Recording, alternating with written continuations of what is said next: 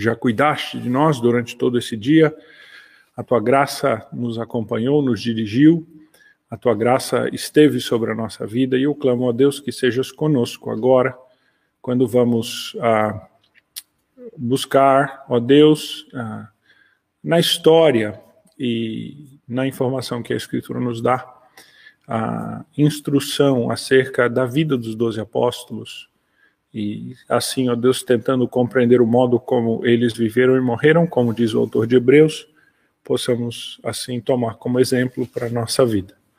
Nós clamamos a tua direção sobre nós, nos dirigindo, e eu clamo para isso a obra do teu Santo Espírito, ó Pai. Em nome de Jesus. Amém. Irmãos, nós vamos continuar o assunto ah, de onde nós paramos. Eu não vou voltar aqui e eu não vou seguir. Então, nós estamos estudando a, a vida dos apóstolos e a obra missionária dos apóstolos, e assim então nós falamos desses doze apóstolos ah, que aí estão, ah, listados a partir da sua data de morte. Então, utilizamos como critério ah, para essa nossa lista a data da morte desses apóstolos que aí estão. Começando então com Tiago, terminando com João. Esta é a lista então. Perdoe, irmãos, dos uh, doze apóstolos e da uh, um pouquinho da sua vida. Como eu falei no, no último estudo, e eu reitero agora, nós não temos uma extensa informação bíblica acerca da vida dos apóstolos. Nós não temos uma extensa informação bíblica sobre a vida dos apóstolos. O que nós temos, em grande parte, é a informação da tradição da igreja. Então, nós temos a, a tradição da igreja que nos instrui e nos capacita a, a conhecer um pouquinho da história mas, perdoem, irmãos. Deixa eu beber um pouquinho de água aqui, eu estou engasgando.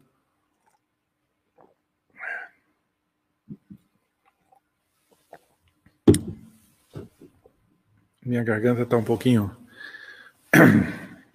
ruim hoje, está um pouco seca, então me perdoem. Mas nós, então, eu dizia, não, nós não temos grande informação bíblica sobre a vida dos apóstolos. Como nós falamos na, na última palestra, na primeira parte, né, desta, dessa palestra, uh, nós temos uma informação bíblica acerca da vida dos apóstolos uh, muito limitada, porque a Bíblia não uh, teve o interesse de nos dar a biografia dos apóstolos, nos dar a trajetória dos apóstolos, e nós temos ah, bastante ou alguma informação acerca da tradição da igreja.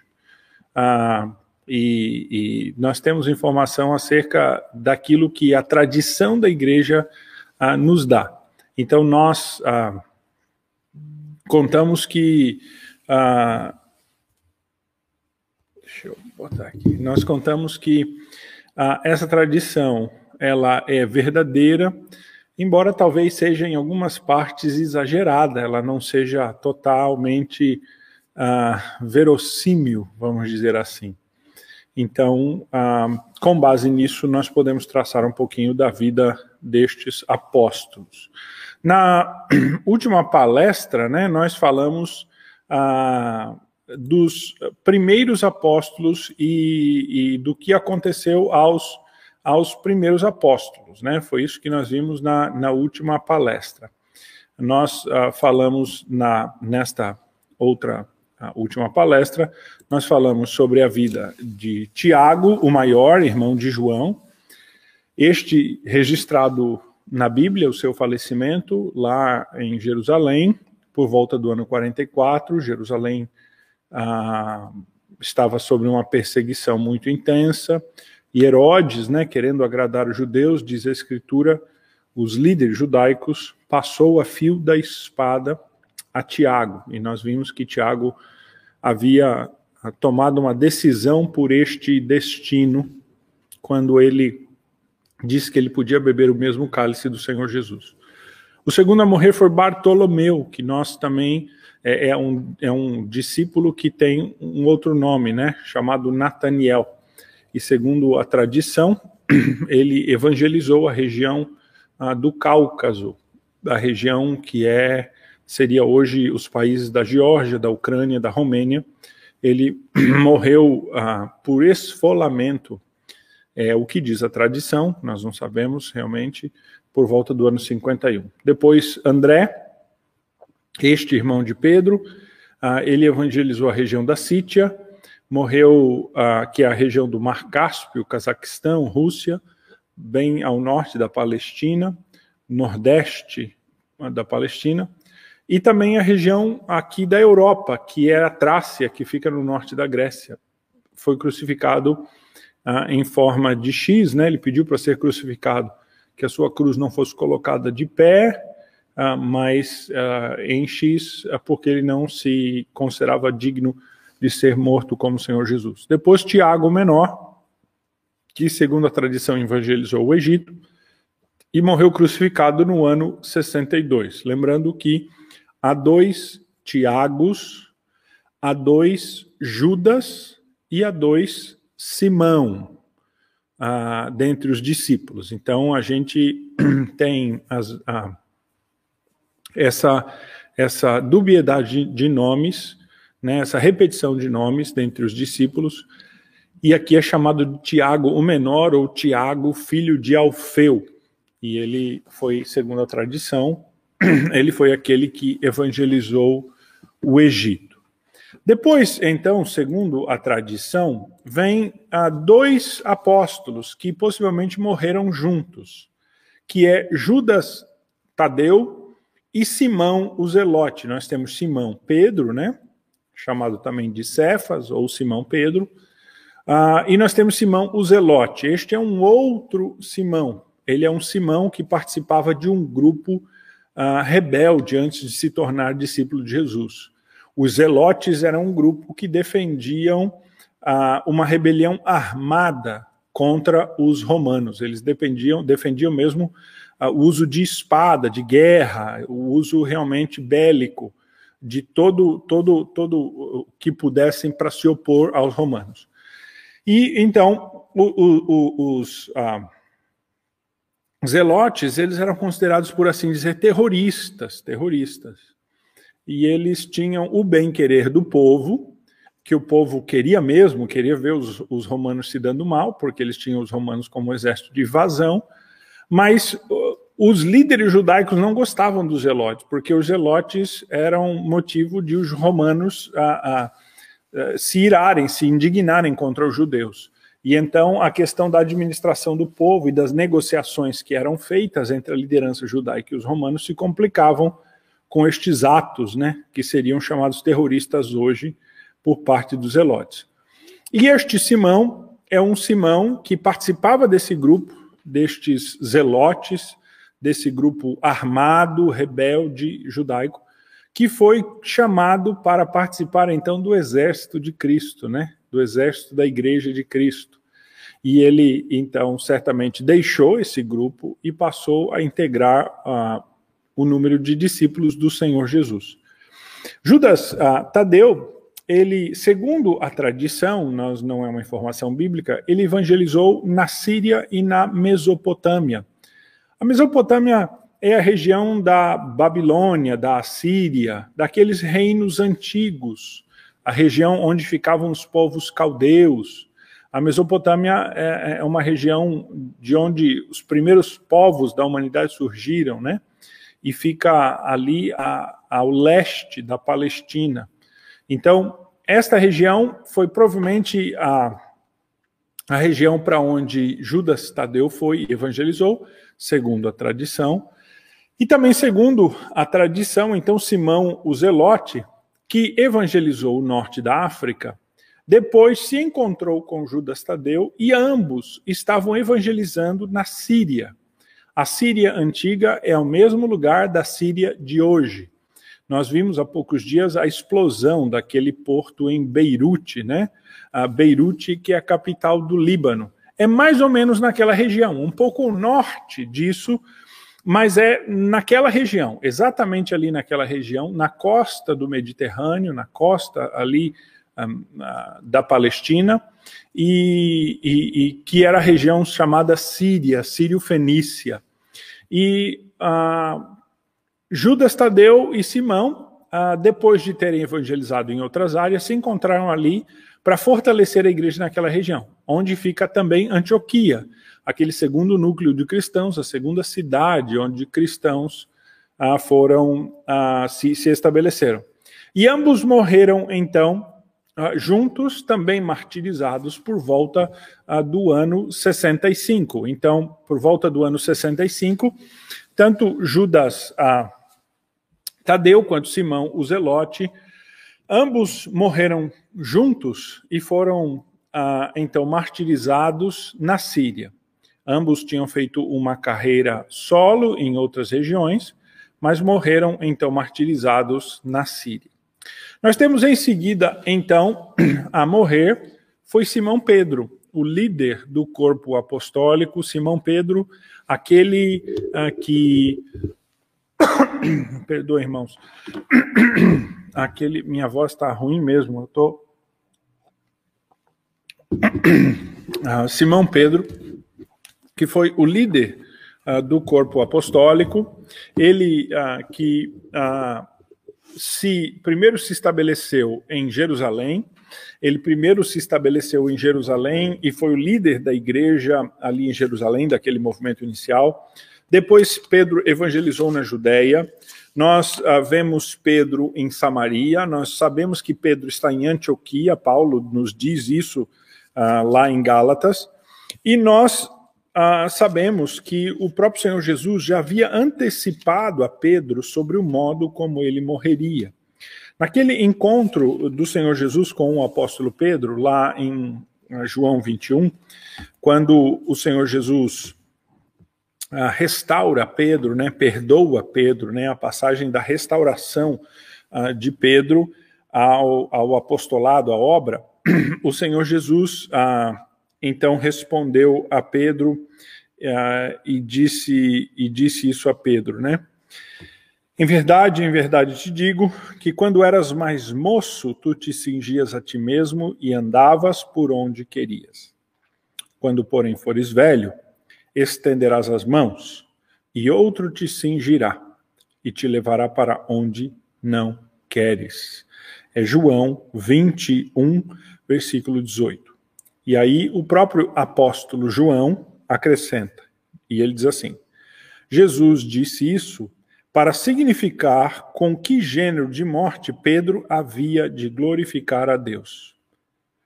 Então, veja que ah, o Senhor Jesus já havia anunciado a Pedro. Ele que havia ah, negado o Senhor Jesus, né, sobre ameaça e, e, com medo, Pedro cedeu e negou o Senhor Jesus.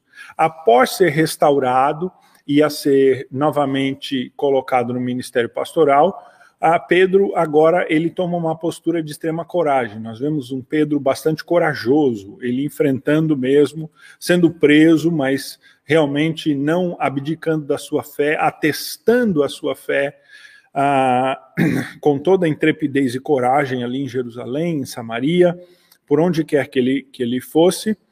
E Pedro então fez esse ministério no, em todas essas regiões. Quando ele escreve a sua primeira carta, o apóstolo Pedro eh, endereça a, a sua carta a uma série de regiões, de igrejas que ficam ah, em regiões bastante diversas, o que nos ah, indica que Pedro possivelmente passou por elas. Ele diz assim, 1 Pedro 1:1, ele diz: O apóstolo Pedro de Jesus, ah, desculpa, Pedro, apóstolo de Jesus Cristo, aos eleitos que são forasteiros da dispersão no Ponto, Galácia, Capadócia, Ásia, Bitínia. Eleitos segundo a presciência de Deus o Pai em santificação do Espírito para a obediência e aspersão do sangue de Jesus Cristo. Graça e paz vos sejam multiplicadas. Então, o apóstolo Pedro, ele ah, escreve esta sua carta aos eleitos ah, que são forasteiros da dispersão. Ele está escrevendo aqui aos judeus cristãos que ah, moram nestas outras localidades. Ah, e estas localidades são localidades todas da Ásia Menor, né? Ele cita aqui a região do Ponto, a região da Galácia, a região da Capadócia, a região da Ásia, a região da Bitínia. Ah, cinco regiões da Ásia Menor, ah, o que talvez nos uh, indica que o apóstolo Pedro tenha passado por essas regiões e tenha tido um ministério ali nessas regiões. Uh, porém, nesta fase final da sua vida, o apóstolo Pedro foi a Roma e ele uh, desempenhou um ministério em Roma. Não foi Pedro, não foi o fundador da igreja de Roma, Uh, Pedro não foi uh, o primeiro Papa de Roma, não, não foi Pedro. A igreja de Roma não estava tão organizada e não tinha essa liderança que era de Pedro, assim como também não foi Paulo que fundou a igreja de Roma. A igreja de Roma possivelmente surgiu por judeus cristãos, né? aqueles primeiro, gru primeiro grupo de judeus cristãos que, na, na, na fuga né, ali de Jerusalém pela perseguição, Uh, possivelmente foram para Roma e lá pregaram o evangelho, né? Foi um, um, surgimento, vamos dizer assim, orgânico, foi um surgimento que não uh, pode ser traçado a nenhum dos apóstolos. A tradição católica diz que foi Pedro que uh, primeiro evangelizou em Roma e primeiramente fundou esta igreja, mas de fato os dados históricos não comprovam isso, e principalmente os dados bíblicos né, que nós temos não mostram Pedro em, em Roma. E quando Paulo escreve aos Romanos, ele dá a entender realmente que era uma igreja que tinha surgido desta maneira orgânica. Então, Pedro não foi o primeiro papa, não foi ele que evangelizou Roma, mas ele se torna, assim, a certa altura, ali em meados né, de, de, do início da década de 60, a, a, meados da década de 60, ele se torna a, a, ali um, um, dos líderes, se não o líder da igreja de Roma. E este é um período crucial para os cristãos, quando se levantou no reinado de Nero, um governador impiedoso, um governador corrupto, um governador cheio de paixões lascivas malignas, ah, levantou-se nesse período de Nero uma perseguição muito grande sobre os cristãos. Há um episódio ah, que é muito mencionado na história e não se sabe direito o que aconteceu, é que Nero, na tentativa de dar um golpe político ou por algum interesse, colocou ah, fogo em um dos cortiços de Roma. São vários os motivos que os historiadores tentam traçar para que ele mesmo tenha feito isso. Ah, o fato é que este fogo acabou se alastrando e consumiu uma boa parte da cidade. E Nero, então, para ah, né, ele escapar de qualquer condenação de qualquer coisa, fez lá uma investigação falsa que acabou culpando os cristãos. E aí os cristãos passaram a ser perseguidos em Roma, em todo o império, mas principalmente em Roma. E foi exatamente nesse período então que Pedro está em Roma. A tradição conta que Pedro fugiu de Roma, mas ele tem uma visão do Senhor Jesus no caminho. E ele se encontra com Jesus, vindo na direção oposta que ele está, e ele pergunta: Onde vai, Senhor? Ele diz: Eu vou morrer em Roma. E aí Pedro, então, segundo diz a tradição, depois dessa visão, entende que Jesus estava dizendo que não era para ele ter fugido de Roma, era para ele estar lá com a igreja, com os irmãos. E segundo a tradição, Pedro volta para Roma, então, e Pedro é crucificado de cabeça para baixo como é representado neste quadro de Caravaggio, né, um dos pintores renascentistas, um dos mestres pintores renascentistas, ah, que mostram que Pedro, quando condenado à morte, pediu para ser crucificado de cabeça para baixo. E aí então foi colocado assim de cabeça para baixo, como está representado aí neste, neste, nesta tela de, de Caravaggio, uma tela muito conhecida que é muito reproduzida, né? muito copiada, e Pedro então foi crucificado de cabeça para baixo, e assim ah, morreu Pedro, que era irmão de André, pescador lá da região da Galileia, possivelmente o primeiro discípulo do Senhor Jesus a ser chamado, Uh, ele que foi o líder do movimento dos apóstolos desde seu início lá em Jerusalém, e que foi o líder dos apóstolos uh, praticamente até esse momento, aquele que desempenhou um papel muito importante, ele falece e uh, ele morre, né, assassinado mesmo, vamos dizer assim. Falecer é muito, é muito pouco, é muito leve para a sua morte e ele morre entre os anos aí 64 ou 68, nós não sabemos. O segundo, ah, em seguida, então, o próximo apóstolo, há algo muito, muito importante que eu queria dizer aqui, ah, antes da gente seguir para Tomé, é esta palavra que o apóstolo João tem lá no final do seu evangelho, né? quando o Senhor Jesus anuncia a Pedro, diz: Olha, Pedro, no final da tua vida vão te amarrar e vão te levar para um lugar onde você não sabe, né? Ah, e o apóstolo João faz aquele comentário quando ele diz, né? Disse isso para significar com que gênero de morte Pedro havia de glorificar a Deus. Veja aqui a perspectiva do apóstolo João. Ah, de que a morte de um cristão é uma maneira dele glorificar ao Senhor esta morte de entrega, este o que nós chamamos de martírio, né? A entrega da sua vida pelo Senhor Jesus é a maneira mais uh, preciosa sobre a terra de você manifestar a glória do Senhor Jesus, de você glorificar o Senhor Jesus na sua vida. Aquilo que muitos considerariam uma derrota, uma perda, é, segundo o apóstolo João, a maneira mais gloriosa de você manifestar a sua fé. E então Pedro, ah, como diz aqui a passagem, glorificou a Deus, crucificado em Roma e sendo entregue ah, para a morte. Temos em seguida, então, ah, o apóstolo Tomé. Tomé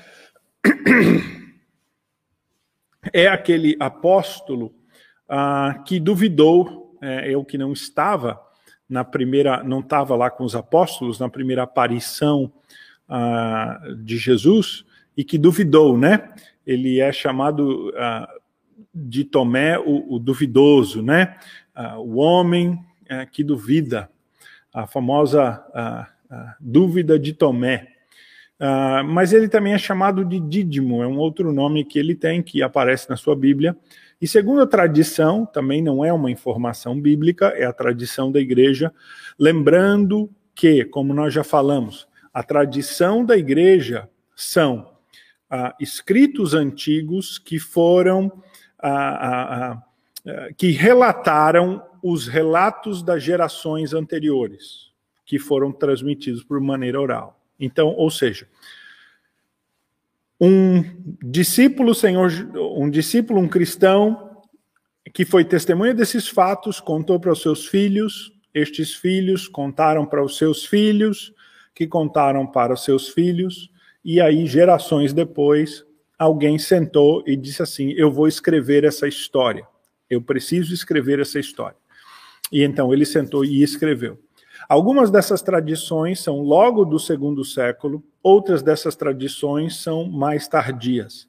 Então, algumas dessas tradições ah, são registradas por pessoas que ah, conviveram com pessoas que conviveram com os apóstolos, se é que dá para me entender. Ou seja, seriam os netos dos apóstolos. Né? Os apóstolos evangelizaram uma segunda geração, e esta segunda geração evangelizou uma terceira geração. E esta terceira geração escreveu. São os primeiros escritos, os escritos mais antigos que nós temos, são esses escritos aí deste povo que é, por assim dizer, neto espiritual dos apóstolos. Nós não temos nenhum escrito de pessoas que conviveram com os apóstolos, além, evidentemente, das cartas do Novo Testamento. Mas é, estes escritos mais antigos eles são confiáveis, né? Nós nós podemos comprovar com outros dados históricos, eh, geográficos, arqueológicos, antigos para comprovar esses dados históricos. Agora, alguns desses relatos são improváveis ou são pouco verificáveis, não tem como nós verificarmos e não tem como nós averiguarmos. Então, alguns desses relatos, de fato, não há. Ah, Tomé, ah, por exemplo, é um dos casos em que há um dado concreto que talvez ah, o que aponta nessa história, né? Então, Tomé foi aquele que foi mais longe e chegou na Índia. E lá na Índia, ah, na cidade de Chennai, há um lugar chamado Monte de São Tomé, onde há o túmulo, onde está o túmulo de Tomé. Então, este lugar é um lugar que é considerado o lugar onde estão os restos mortais de Tomé, onde ele morreu. Morreu martirizado também, morreu assassinado pela sua fé. Alguns ah, escritos antigos, mas estes sim menos confiáveis, porque são mais tardios, não são escritos que, que nos dão toda a confiança eh, de serem verdadeiros, por estarem próximos da, das fontes, vamos assim dizer, ah, historicamente. Dizem que Tomé chegou até a China, mas é pouco provável que Tomé tenha ido até a China. Mas ah, se de fato ah, aquele é o túmulo de Tomé, então, com certeza, Tomé chegou à Índia, lá a Chennai, sendo este, então, Tomé, aquele que foi mais longe. E este fato do seu martírio, ele é datado do ano 72. Um fato ah, interessante sobre Tomé é que este túmulo de Tomé, ele serve como um lugar de peregrinação, tanto para cristãos, quanto para hindus, e também para islâmicos. Sim, os islâmicos, eles também veneram alguns do, das personagens da história do cristianismo. Então, Jesus, para eles, foi um, um grande profeta, uh, só não é maior do que Maomé. Maomé é maior do que Jesus. Mas Jesus, para os muçulmanos, foi um profeta. Eles só não falam mais de Jesus para não serem confundidos com os cristãos mas os próprios livros do escrito, os próprios escritos, aliás, do profeta Maomé falam muito de Jesus. Os muçulmanos falam muito de Jonas, eles falam bastante de Abraão, ah, de modo que os muçulmanos ele, eles, eles ah, ah, também veneram alguma coisa da tradição cristã. Ah, Tomé é um destes, foi considerado um grande homem, um homem religioso, um homem que viveu a sua fé muito piedoso. E os hindus, de igual modo, usam aquele centro como um centro de peregrinação. É claro que virou um lugar de idolatria, né, infelizmente. Como aquilo que se diz dos restos desses santos aí, né? Então, a igreja utilizou muito este relicário, né? O, o osso do dedo mindinho de São Pedro, né? A, a unha do dedão de Mateus. Esse tipo de coisa virou uh, objeto de idolatria e, e para cristãos, uh, mas uh, Tomé, nós não sabemos se de fato ele chegou e se aquele é o túmulo dele, mas sendo aquele o túmulo dele, ele foi o que chegou mais longe, e este é um lugar de peregrinação, chama o Monte de Santo Tomé, em Chennai, lá na Índia. Depois, em seguida, o próximo a ser martirizado pela sua fé, a morrer pela sua fé, foi Mateus. Mateus é um destes camaradas que nós achamos que sabemos muito dele, né? Mas na verdade nós não sabemos nada. Por exemplo, Mateus ah, é um daqueles ah, dessas personagens, né? Ah, da, da, da, da, da Bíblia, do Novo Testamento, ah, que a gente acaba mencionando bastante, porque ele escreveu um evangelho, então a gente tem bastante coisa de Mateus.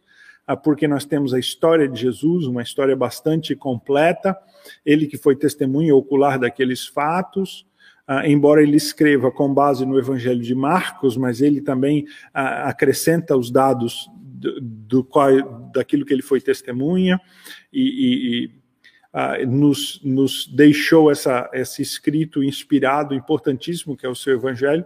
Mas detalhes históricos da vida de Mateus nós não sabemos. A gente sabe basicamente o que ele era antes dele ser discípulo do Senhor Jesus, que era.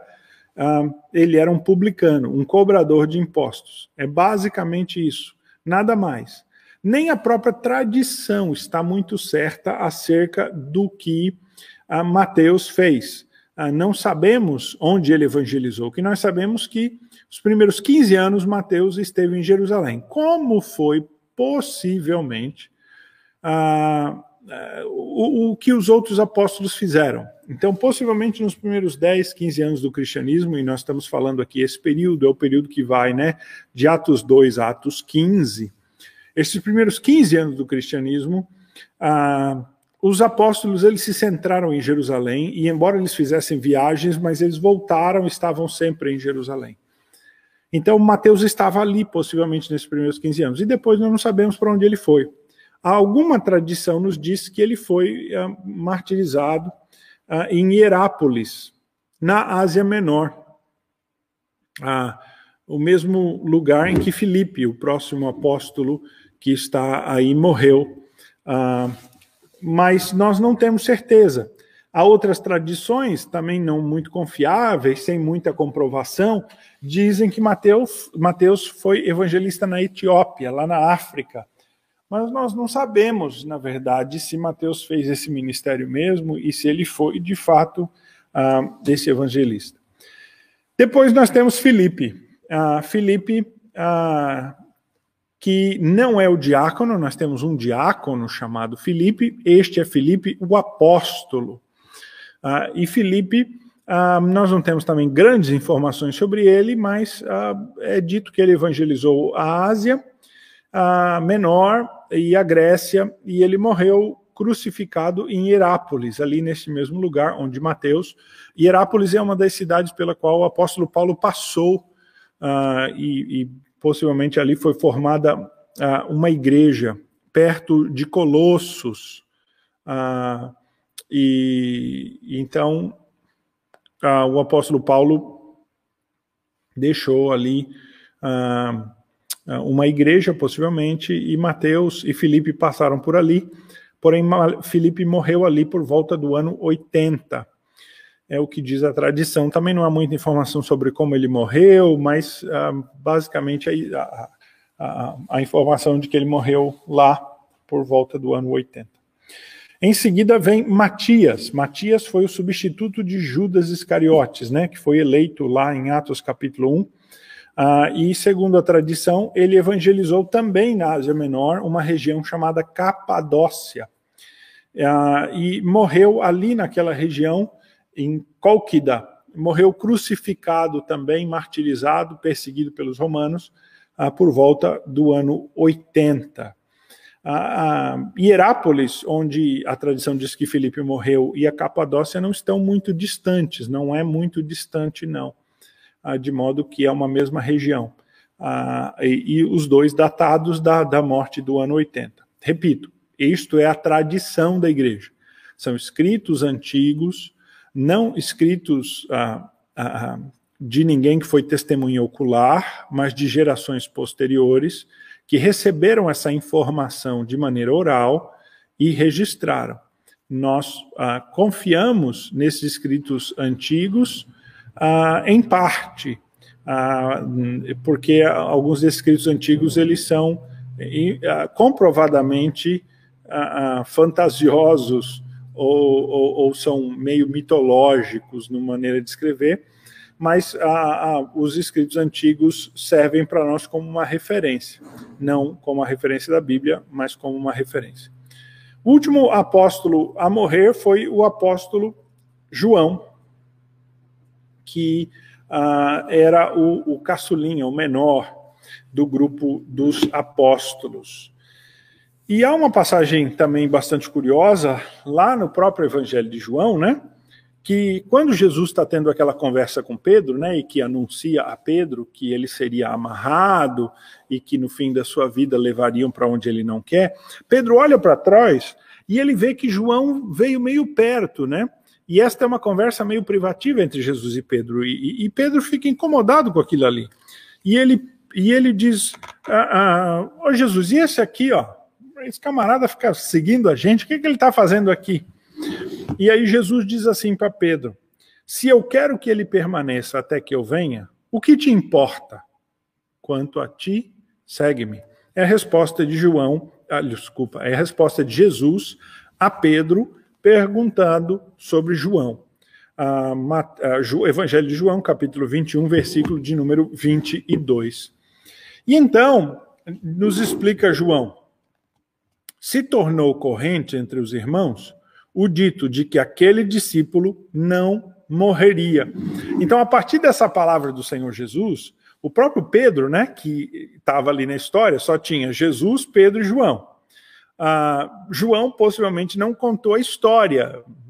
Pedro foi aquele que espalhou a notícia. E Pedro, ao espalhar a notícia ah, ah, e, e ao contar essa história, deixou a impressão, ou deu a impressão aos irmãos, de que Jesus estava dizendo profeticamente que João não morreria, que ele ficaria para sempre. Mas, de fato, eh, João, que é um, um caçulinha do lado dos apóstolos, o, o mais novo, um, um, jovem, bastante jovem, talvez um adolescente, mas possivelmente já um adulto, João fosse durante o ministério de Jesus, mas um jovem adulto, ele foi o que mais viveu dentro do corpo apostólico e morreu mais tempo. Mas eh, eh, Jesus não disse que João não morreria, né? E ele mesmo explica aqui, ora, Jesus não dissera que esse discípulo não morreria, mas se eu quero que ele permaneça até que eu venha, que te importa?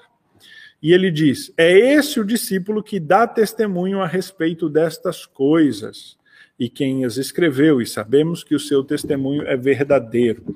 Então, João se identifica aqui no final do evangelho, dizendo: Olha, eu sou este discípulo que dizem que duraria para sempre, mas ah, não é verdade, eu, eu, eu já estou velho. E João escreve o seu evangelho realmente bem velhinho, ah, a partir do ano ah, da década de 90. Nós não sabemos em que ponto propriamente, mas ali na década de 90 da era cristã. Então, se nós considerarmos que Jesus morreu no ano 33, ah, o primeiro apóstolo morre em 44, como nós falamos, que foi Tiago, o próprio irmão de João, e João vai ser o último que vai morrer no ano 100, por volta do ano 100. Talvez 98, 99 ou 100.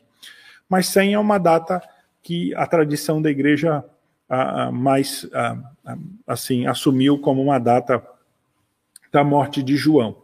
Nós sabemos que o apóstolo João ele participou intensamente da evangelização em Jerusalém, ele estava junto com Pedro, nós vemos é, Pedro e João indo ao templo quando o homem é curado, Pedro e João em Samaria, nós vimos João intensamente ah, participando desse ministério, e depois nós não temos muita informação do apóstolo João, mas nos é dito que o apóstolo João, depois da morte de Paulo, o apóstolo João ah, migra para Éfeso, e ele se estabelece em Éfeso e ele ali vive, ali vira a sua casa. Inclusive, a tradição da igreja diz que foi ali que Maria, mãe de Jesus, morreu, porque Maria estava morando com o apóstolo João. Porque ali, naquele episódio da cruz, o Senhor Jesus olha para João e diz assim: Eis aí a tua mãe. E olha para Maria e diz assim: Eis aí o teu filho ah, nós entendemos que o Senhor Jesus estava transferindo para João essa responsabilidade filial de cuidar de Maria, que era uma viúva. Embora ela tivesse outros filhos, mas essa era a responsabilidade do filho primogênito, que era Jesus. E Jesus está dando a João. E João, então, diz o texto bíblico, né? E a partir desse dia ele a tomou, né? E, e na sua casa passou a cuidar dela. Então, a tradição diz que Maria foi realmente morar com o apóstolo João, e João passou a cuidar dela como um filho cuida de sua mãe, e ela faleceu na casa de João em Éfeso. Ah, e então o apóstolo João, ah, segundo a tradição, estava ali ah, em Éfeso. Nós sabemos, ah, porque ele nos revela lá em Apocalipse, que ele, a certa altura, já mais idoso, não agora tão cedo, foi preso e enviado para uma, uma ilha penitência, né? Uma ilha que era uma espécie de um presídio chamada Patmos. Essa ilha de Patmos é uma, era uma pedreira onde prisioneiros romanos trabalhavam lá na extração de minerais, na extração de pedra. Era uma concentração né, de trabalhos forçados. E o apóstolo João, quando ele escreve o Apocalipse, ele estava lá em Patmos. Então, ah, tudo indica que ele tinha algum tipo de liberdade lá, porque possivelmente ele tinha caneta, tinha pergaminho à sua disposição, ele pôde registrar isso. Pelo menos cremos que ele estava lá, porque ele nos diz, Apocalipse 1,10, João nos diz assim: Achei-me em espírito no dia do Senhor, desculpa, Apocalipse 1,9 diz assim: Eu, João, irmão vosso e companheiro na tribulação, no reino e na perseverança em Jesus, achei-me na ilha chamada Pátimos, por causa da palavra de Deus e do testemunho de Jesus. Achei-me em espírito no dia do Senhor e ouvi por detrás de mim uma grande voz, como de trombeta. E aí ele continua a relatar essa sua visão a partir desse ponto. Então ele diz: olha, estava na ilha chamada Pátimos por conta da perseguição, né? Ah, por conta da palavra de Deus, por conta da palavra de Deus e do testemunho de Jesus. João foi preso então pelos romanos. Entretanto, a tradição ah, nos diz que ele não morreu em Pátimos. O apóstolo João, ele ah, morre ah, na cidade eh, de Éfeso. Ele solto, né? Ele é solto Desculpa, irmãos. Ele é solto depois de Patmos. E ele retorna para a cidade de Éfeso, e ali ele completa o seu ministério, e ali o apóstolo João morre. Então, esta, irmãos, é, é, é a situação dos doze apóstolos. Como eu falei, a maior parte das informações que nós temos é da tradição. Nós sabemos que o primeiro a morrer foi Tiago, isso está registrado em Atos 12, 1. Nenhum dos outros apóstolos havia morrido ainda, a não ser Judas, mas Judas não está contado aqui, né? Porque ele se enforcou depois de ter traído Jesus. Então, dos doze apóstolos, uh, Tiago foi o primeiro, Atos 12, 1. E João foi o último, uh, possivelmente morrendo por volta do ano 100. Tiago morrendo em 44, João no ano 100. São 66 anos em que os apóstolos uh, foram morrendo, uns aqui, outros ali. A grande maioria, se não todos, martirizados. Uh, e, e, e não sabemos como o apóstolo João morreu, como eu falei, alguns outros, como Mateus, como Felipe, nós temos pouca informação, ou quase nenhuma informação da tradição da igreja, mas nós ah, imaginamos que eles tenham morrido também martirizados, morrido pela sua fé, porque ah, parece ser essa indicação do Senhor Jesus, né? Quando ele diz assim: como perseguiram a mim, perseguirão a vós ah, também e a tradição da igreja mantém esta, é, é, esse, esse conceito de que eles morreram martirizados. Os doze apóstolos foram mortos pela sua fé. Né? O motivo deles terem sido mortos é por conta da sua fé. E assim nós temos esta, esta imagem uh, e esta perspectiva sobre a vida dos doze apóstolos. É interessante que nós uh, olharmos aqui, irmãos, opa, isso aqui é para a próxima palestra, uh, um mapa que há uh, da igreja em fins, meados para o fim do segundo século aqui, né? Então estamos falando ali do ano 160, 180, 200 depois de Cristo, né? É, lembrando sempre que o Senhor Jesus morreu ali por volta do ano ah, 33. Então, nós temos uma, uma projeção ah, histórica, e essa, esses mapas, eles são uma projeção que, na verdade, irmãos, não pode ser comprovada, mas é um historiador que pega um mapa e, com base na história, no que ele conhece, ele tenta traçar mais ou menos nós temos uma, uma, uma progressão sobre a situação da igreja ali, uh, no, em fins do segundo século, talvez passando para o terceiro século. E, e, essa parte em roxo que você vê é a extensão de onde a igreja deveria estar nesse ponto. Ah, em, na linha pontilhada em vermelho ah, é a extensão do território romano. Então, o, o território romano está aí na linha pontilhada em vermelho.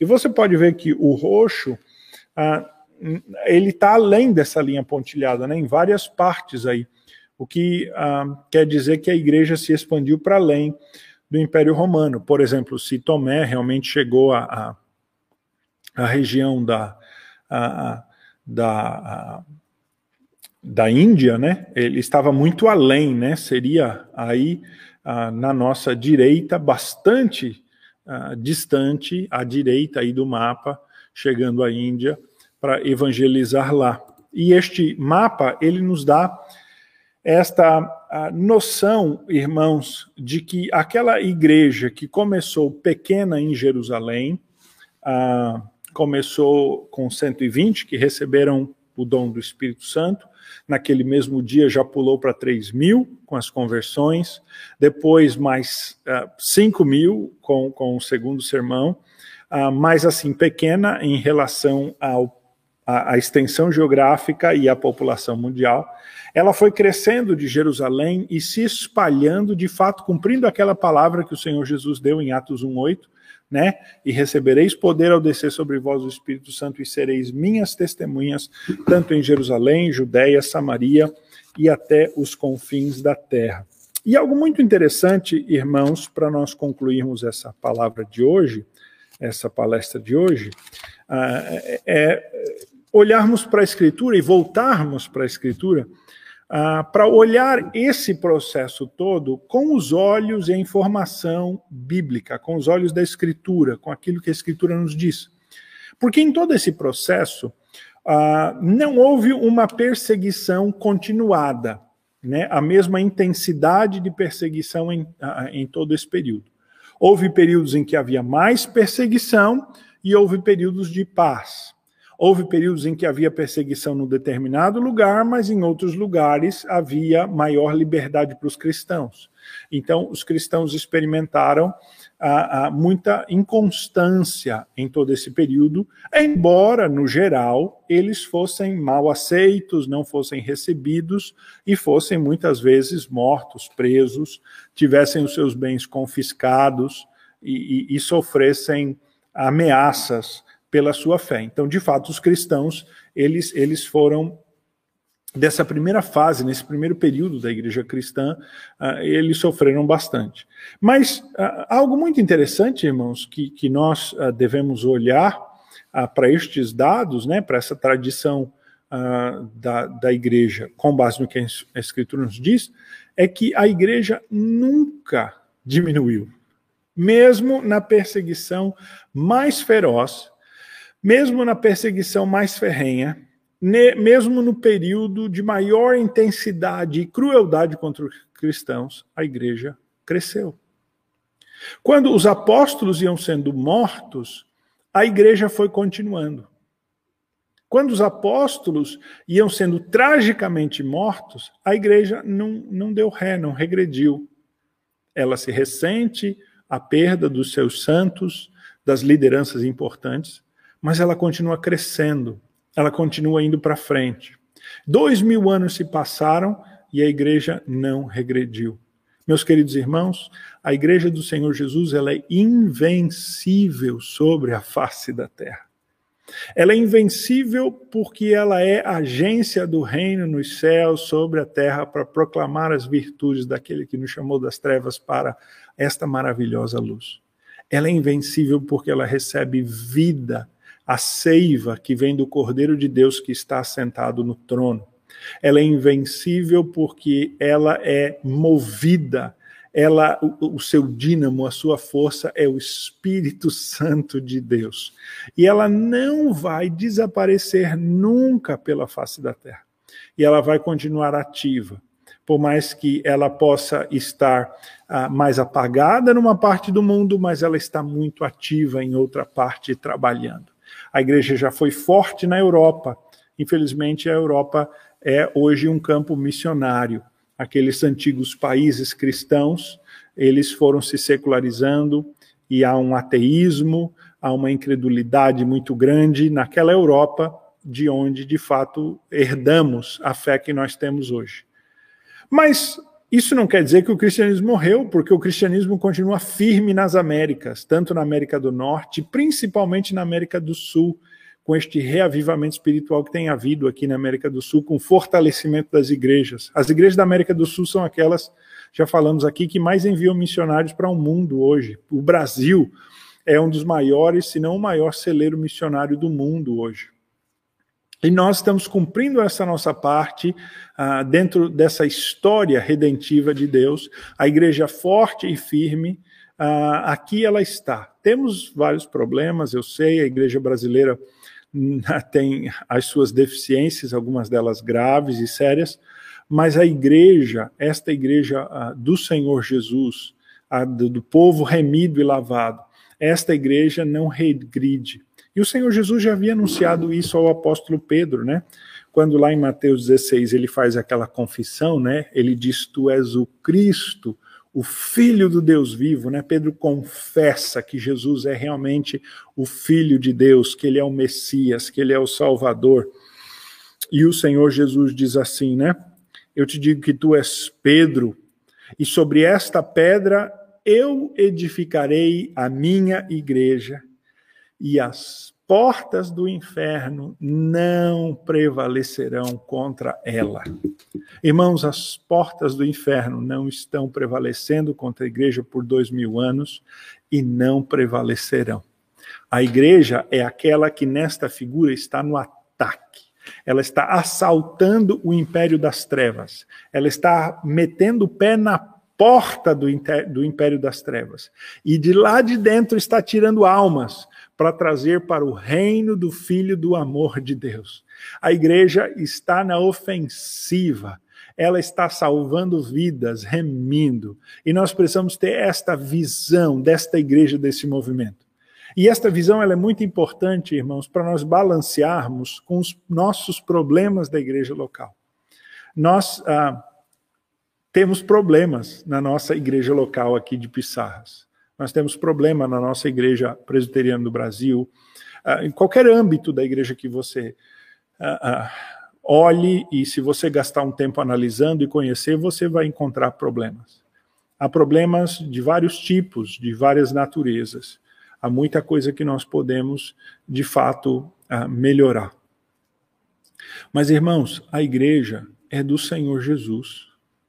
E os nossos problemas locais, eles não podem ser de tal modo elevados e exaltados, e, e, e isso e esta visão negativa, ela não pode se traduzir para toda a igreja. Porque a igreja do Senhor Jesus são todas aquelas almas remidas, lavadas pelo evangelho da cruz de Cristo, que estão espalhadas por toda a face da terra. Irmãos que se reúnem né, uh, para orar, para adorar o Senhor Jesus, em todo lugar, em todo, todas as partes desse grande mundo. E irmãos, nós fazemos parte deste grande movimento, deste avanço. Nós fazemos parte aí do pé na porta do inferno, assaltando o inferno. Nós, como igreja de Deus, imperfeitos como nós somos, com os nossos defeitos, fazemos parte desse movimento que avança, que vai à frente, ah, do povo de Deus, remido e lavado pelo Senhor Jesus, que capacitado por ele continua a avançar. As portas do inferno não prevaleceram contra ela. Nos momentos mais difíceis e mais duros, a igreja prevaleceu e a igreja se fortaleceu e cresceu. A vida dos apóstolos é um exemplo disso. O Senhor Jesus selecionou doze apóstolos e os uh, enviou para que eles fossem testemunhas deste da sua morte, da sua ressurreição, deste evangelho da graça. E estes apóstolos foram sendo mortos um a um. Cada um deles morto eh, em um canto do mundo, em uma localidade, por conta deste evangelho. Mas isso não implicou em derrota. Isso não implicou em retrocesso. A igreja não regrediu, pelo contrário, ah, o sangue dos mártires é a semente da igreja, já disse um, um, um a teólogo antigo, da igreja antiga, e de fato é, tem sido isto, e continua a ser. Lemos ali João que disse, né, com que a, a modo né, de morte, com qual maneira que ele iria glorificar a Deus. E de fato tem sido assim, meu querido irmão. Eu e você ah, não podemos olhar demasiadamente para todos os problemas e as mazelas da igreja local sem nos aperceber que nós fazemos parte de um movimento de dois mil anos dessa igreja ah, que é o corpo do Senhor Jesus sobre a terra e que continua avançando e que continua ah, proclamando as virtudes daquele que nos chamou das trevas para a sua maravilhosa luz. As portas do inferno, de fato, não têm resistido ao assalto que a igreja tem feito no império das trevas para pregar o evangelho. E nós somos parte disso e devemos continuar ah, neste, neste ataque, neste avanço contra o império das trevas. Assim, irmãos, Bendita é a igreja, porque bendito é o Senhor da igreja. E nós temos que ter um zelo e um respeito pela igreja, por esse movimento, pela história, porque vemos nela a ação de Deus. E não é para a glória de homens, como nós já temos falado aqui. Deus usa homens imperfeitos, vasos inadequados, mas a glória é toda do Senhor Jesus. Ele que é ah, o, o, iniciador da igreja, né? A igreja pertence a ele. Ele diz: "E a minha igreja", é o que ele diz nesse texto aqui que nós lemos, Mateus 16, 18. E a minha igreja, né? Ela vai progredir. Eu edificarei a minha igreja. Jesus continua edificando a igreja. Ela é invencível. E as portas do inferno não prevalecerão contra ela. Vamos concluir, irmãos, com uma oração. Ó Pai bendito, Pai de amor, nos ajuda, ó Deus, a mantermos esta perspectiva, termos de fato essa perspectiva da, da igreja como esta instituição que reflete a glória de Cristo, mesmo nas suas com as suas imperfeições, ó Deus, mesmo, ó Deus, formada por homens pecadores e falhos que ainda tropeçam mas a igreja como um movimento, ó Deus, de expressão da transformação que o evangelho faz de vidas. Ela reflete a glória de Cristo. Ela reflete, ó Deus, este poder transformador do evangelho. Ela, ó Deus, implica no avanço do teu reino. E ela, ó Deus, não tem sido vencida nestes dois mil anos. Todas as perseguições, todos os ataques, ó Deus, toda a pressão, que já foi feita sobre a igreja tem mostrado ao Pai, a história tem nos demonstrado que não tem sido suficiente para derrubá-la, porque a força do Senhor Jesus que a mantém, esta é maior do que tudo, ó Deus e todos. E nós te louvamos, ó Deus bendito. Dá-nos essa perspectiva mais ampla da igreja, para que de fato os problemas locais não venham a nos dar, trazer uma visão negativa do que é a igreja, ó Deus Assim, dá-nos essa visão mais ampla para que, de fato, nós mesmos, a nossa própria a identidade, seja vista à luz, ó Deus, deste movimento amplo a, que é a tua igreja, espalhado por toda a face da terra. Assim, ó Deus, continue a edificar a tua igreja de fato, a usá-la para saltar o inferno. E principalmente oramos pela nossa igreja local, para que ela cumpra este papel aqui com intrepidez, compreendendo, ó Deus, este papel, seu papel histórico redentivo, este seu papel diante da realidade local. Que o Senhor nos dê graça para nós cumprirmos isto aqui. Nós oramos assim em nome do Senhor Jesus. Amém.